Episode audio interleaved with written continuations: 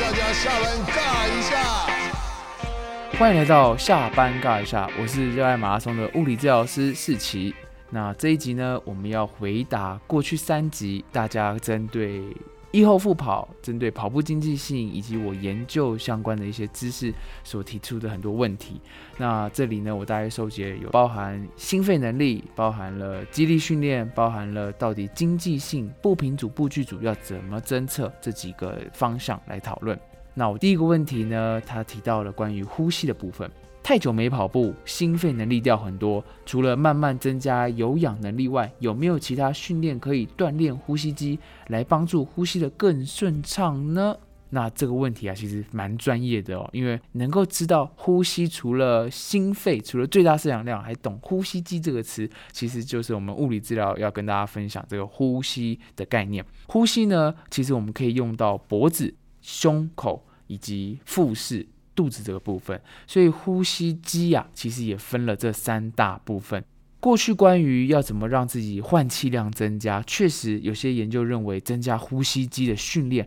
可以让这个心肺能力变好。不过以我目前的了解来讲，其实呼吸机。不一定会在一段时间没训练之后显著的下降。通常我们下降比较多的，可能真的是这个有氧能力，我们血红素的含量啊，或甚至因为天气比较热之后啊，你会觉得特别的喘，特别的累。那这部分其实需不需要特别锻炼呼吸机？我会认为不一定。不过也想要跟大家分享一下，到底有效率的呼吸要怎么去锻炼？其实。以核心来讲，以我们的身体的功能来讲。呼吸尽可能要用往下的方向，意思就是说，相比脖子，其实我们多用肚子，多用腹式呼吸会是一个比较理想的方式。善用腹式呼吸啊，除了把横膈膜用的比较彻底，可以把腹横肌撑开，可以增强你核心之外，其实它也是可以帮助肺完整扩张的一个方法。所以，当我们看到自己在很喘的时候，如果脖子一直在撑开缩小，撑开缩小。你可能只有用到脖子跟肩膀呼吸，你可能只用到了上半段，你会很急促的一直想要换气，因此，与其一直去思考怎么去训练我们的呼吸机，我会想要提醒大家练习深呼吸。在你觉得很喘的时候，也许是间歇课表，也许是呃一段很短的冲刺之后，你会想要大量的换气。这个时候，在你可以控制的情况下，尽可能把气吸长，把它往下吸。另外一个我觉得还不错的训练方法，我们也可以躺在床上的环境下操作，就是我们借由双手抱住我们的肚子，给它一点压力。吸气的时候呢，把我们的双手撑开。吐气之后呢，肚子慢慢的消下去。这个一吸一吐的过程中，把手撑开，把手缩回去，我们就是用到了腹式呼吸。这个腹式呼吸会帮助我们去感受我们的下半段的肺怎么去扩张。因此，如果想要增加你的肺活量，想要让你的呼吸更有效率，甚至是帮助你的核心的话，其实腹式呼吸会是一个比较理想的方法。但也想要跟大家讲。另外一个重点就是，当跑步的时候啊，其实我们用到很多腿、很多身体的旋转以及两侧的动作，因此在跑步的时候硬要要求用腹式呼吸，其实老实说是一件比较难的事，所以。平常我们就要去锻炼这个腹式呼吸的习惯。当你真的需要的时候，例如说你停下来休息的时候，例如说你当你腹部要去用力去稳定你的身体的时候，它才真的能够用出来。因此，大部分在跑步的时候，一个比较合理的呼吸方式其实是胸式呼吸，把胸口撑开。那当然。如果你在很急促的时候，可能会用到了比较多的脖子，那这部分呢，也是我想要提醒大家要稍微避免的地方。所以呼吸机的训练、肺活量的训练，其实就是慢慢的累积，在你的心率，在你自觉不会太疲劳的情况下，慢慢增加你的有氧锻炼，把时间拉长。过去也许三十分钟让你很喘，那你试拉拉到三十分钟不喘，拉到三十五分钟、四十分钟一样的配速，其实你的肺活量就会慢慢的建立回来。好，那这是关于呼吸的第一题。第二题呢，也是非常多人不管是留言啊，或是想要当面来问我的，就是听了还是看不出自己属于哪一组。不知道自己属于步频还是步距组，因为数据上看起来相同配速下，步频和步距的变化不大，可能只有两到三步，距离也可能只有步距，甚至也只有零点二到零点三公尺的的差异。那这样要怎么看出自己到底是步频变化还是步距变化？好，那这里啊，我想要跟大家讲，其实针对步频跟步距组的检测，其实你不一定要看步距，你只要啊。看步频就好，为什么？因为步频跟步距两个数字相乘，其实就是你的速度。所以我们现在啊有三个数值，有速度、有步频、有步距。那我们呢控制你的速度，你在你可以维持稳定配速的一个情况下。维持这个跑步速度，呃，如果理想的话呢，像我个人的操作，可能会让它维持个四十分钟到一个小时的耐力跑，就是有氧跑，或也许它只是慢跑，可是跑到后半段，你可能会开始有一点点累。好，那我维持了一个配速，举例这个配速是五分半好了，或是五分速，好，五分半维持维持维持，前十分钟五分半，中间四十分钟五分半，最后十分钟也是五分半，好，非常稳定的一个速度情况下，诶，可是你感觉得到。最后的十分钟啊，确实有比较累。好，那太好了，这就是一个不错的一个测试测试跑。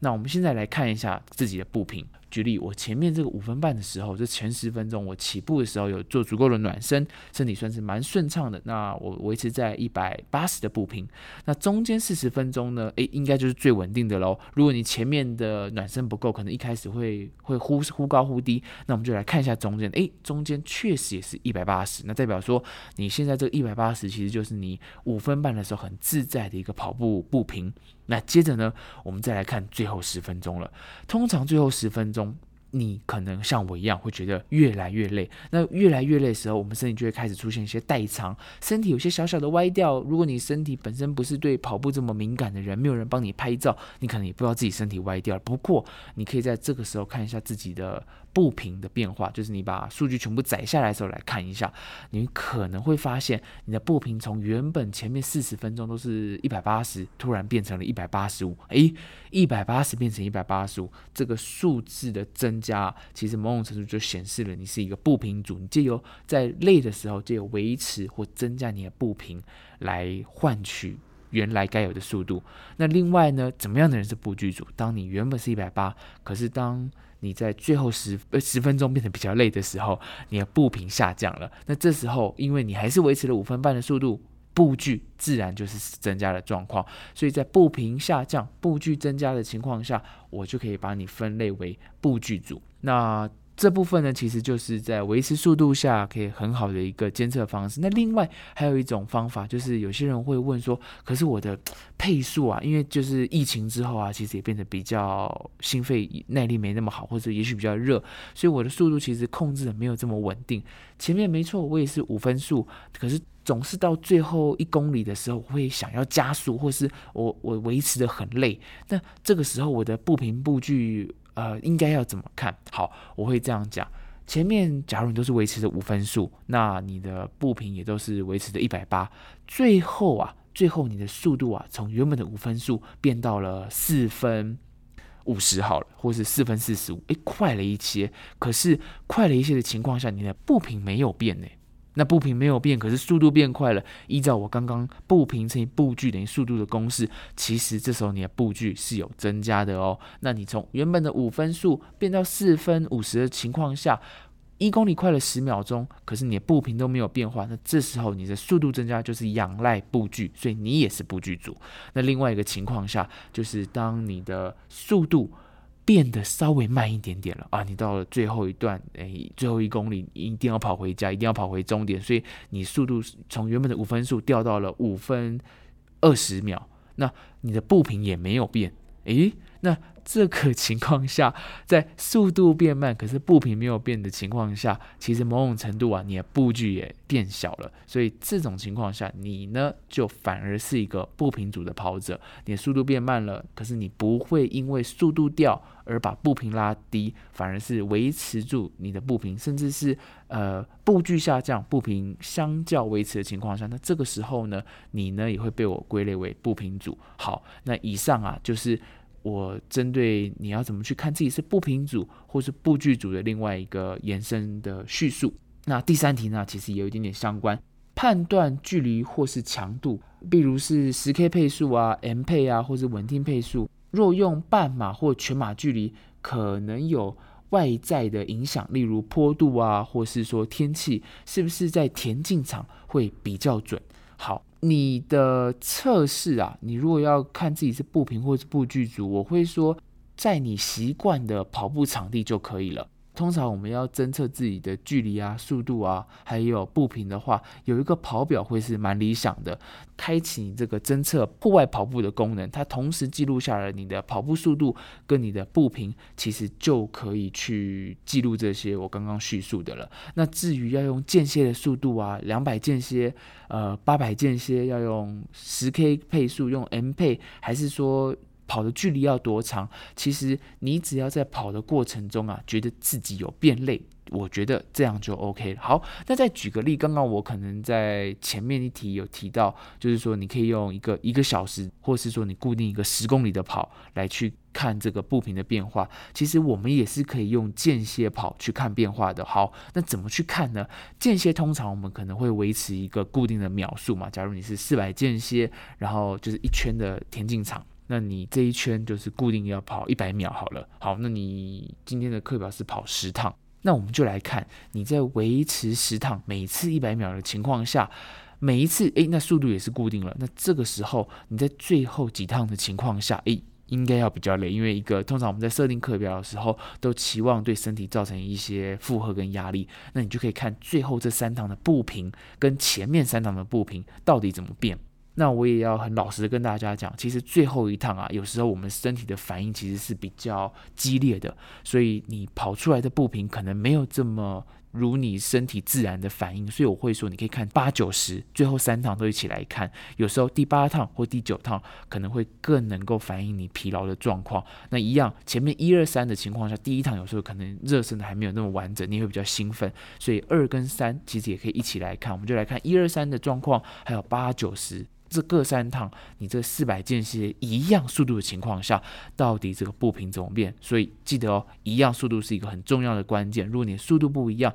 你的步频即使是一样，可能也因为步距去影响了这个结果。所以大家只要确保自己能够维持在一样的速度下，我们再去看一下自己的步频变化，其实你大概就可以知道自己属于步频或是步距组了。好，那关于步频跟步距组这个讨论呢，其实老实说，它还有很多细节，呃。还没有那么多人的研究，不过根据我们第三集的这个叙述啊，其实关于激励训练，我相信大家现在跑者也越来越在意，所以我们最后一题啊，其实就是要来跟大家聊聊，有跑者这么问，激励。跟重训，它的时间跟频率应该怎么抓？好，那这一题啊，其实我就借机来分享一下，我跟着长跑选手张家泽以及这个北师大团队我们的训练方法，然后等一下呢，再接续跟大家分享，就是如果你是市民跑者，应该怎么办？我们先来听听跟看看这个长跑选手他们怎么做。那嘉泽这一套啊，其实他也是之前在大破节来台湾的时候，诶，参考一下大破节的训练。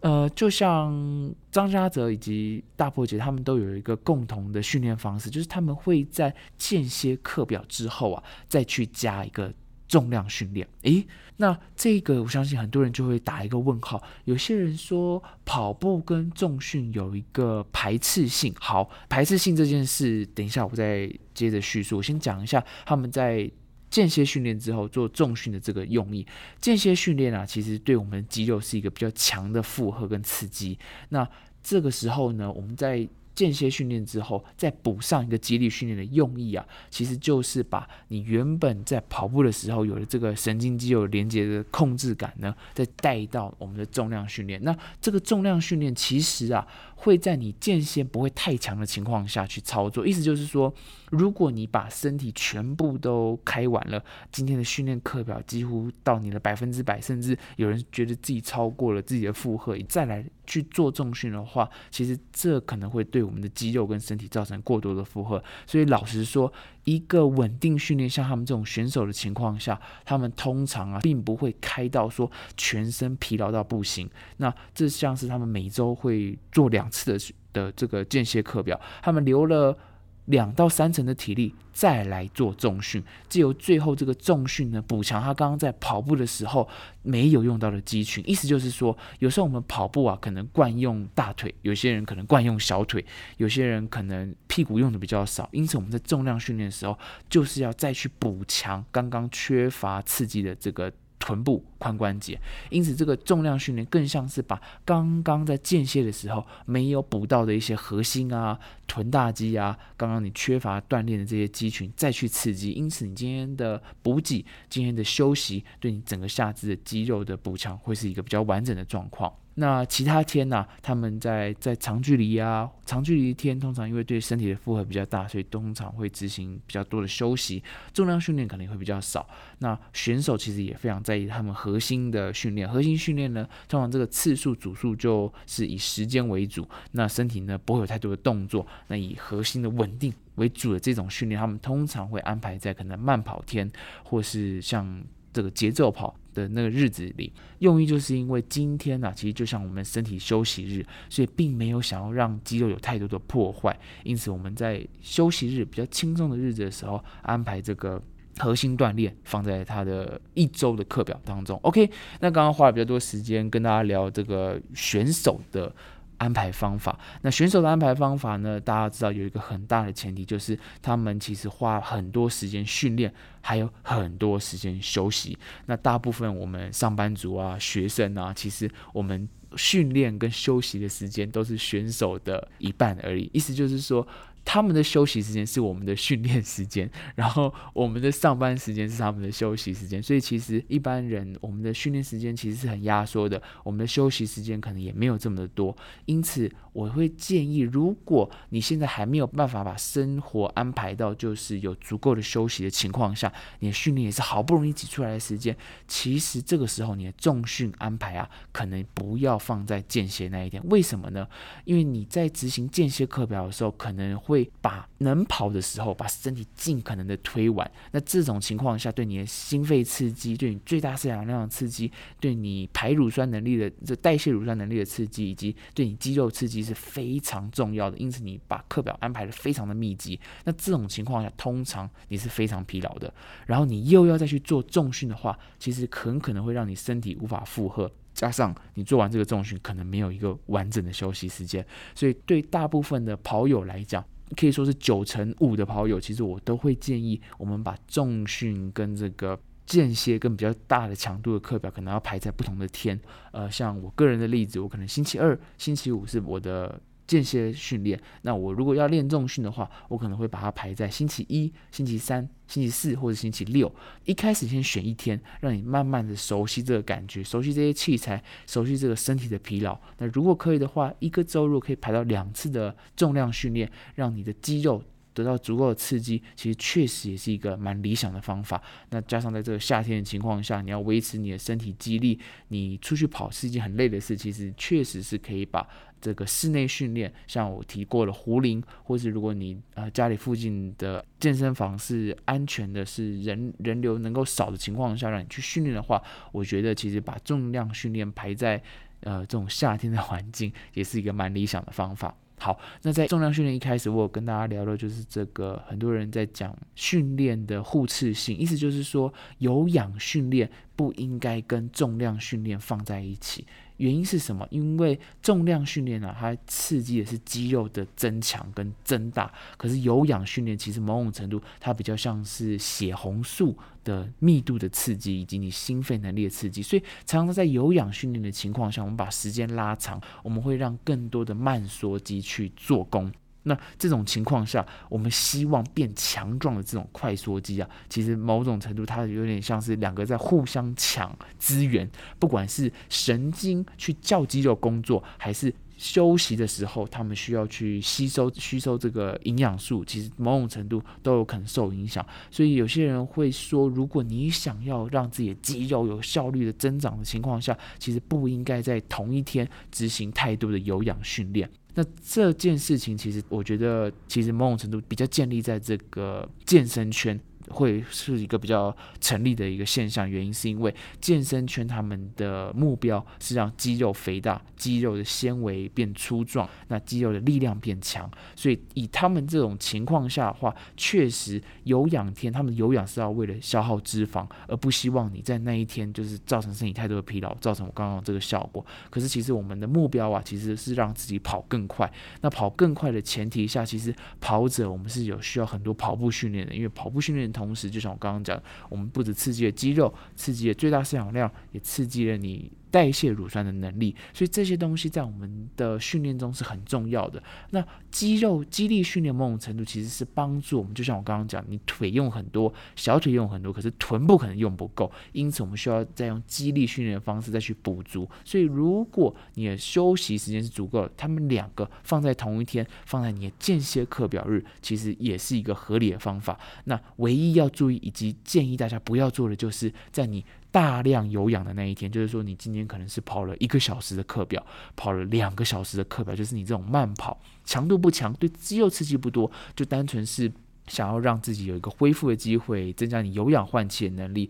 增加你身体适应这种慢跑的感受。这种日子呢，其实确实是没这么建议搭配重量训练的，所以要跟大家提醒，确实这个有氧以及肌力训练的互斥。在大部分的叙述下，我们是可以听；可是，在我们跑者这个情况下，我们要把它听得更清楚的是，其实跑者的课表是有间歇以及有慢跑的情况。那这种有氧呢，你应该把它听成就是我们慢跑这种情况下的时候，不要跟重量训练去做搭配。好，那今天讲了很多关于。呃，从呼吸机啊聊到了就是步频步距组的侦测，以及刚刚在最后再跟大家分享一下怎么去锻炼这个肌力，其实也是很应景，因为现在是这个夏天的时候，虽然已经到八月进入秋天，可是台湾的天气其实常常还是会热到九月呀、十月。那在这个情况下，甚至之后疫情解封之后的周期，可能很多国外的赛事都会发生在九月、十月大赛事，不管是柏林马他们，其实我们。跑者如何在夏天呢维持自己的体能是一件很重要的事，所以这几集啊，其实想要跟大家分享的就是我们在夏天训练的时候怎么去替代。当你的心肺能力就像碰到疫情一样没办法去累积的时候，我们退步要怎么把它跌回来，甚至跌回来的过程中可能会碰到的一些问题。那非常感谢大家的提问。那如果还有相关的问题呢，也欢迎留言。那我们也可以再用 Q&A 的方式跟大家回复。那感谢大家听我们下班尬一下。如果你喜欢的话呢，欢迎在各大平台追踪我们以及留言，让我们知道你喜欢我们的节目，甚至分享给身边喜欢运动的朋友。那感谢大家收听到这里，我们下集见，拜拜。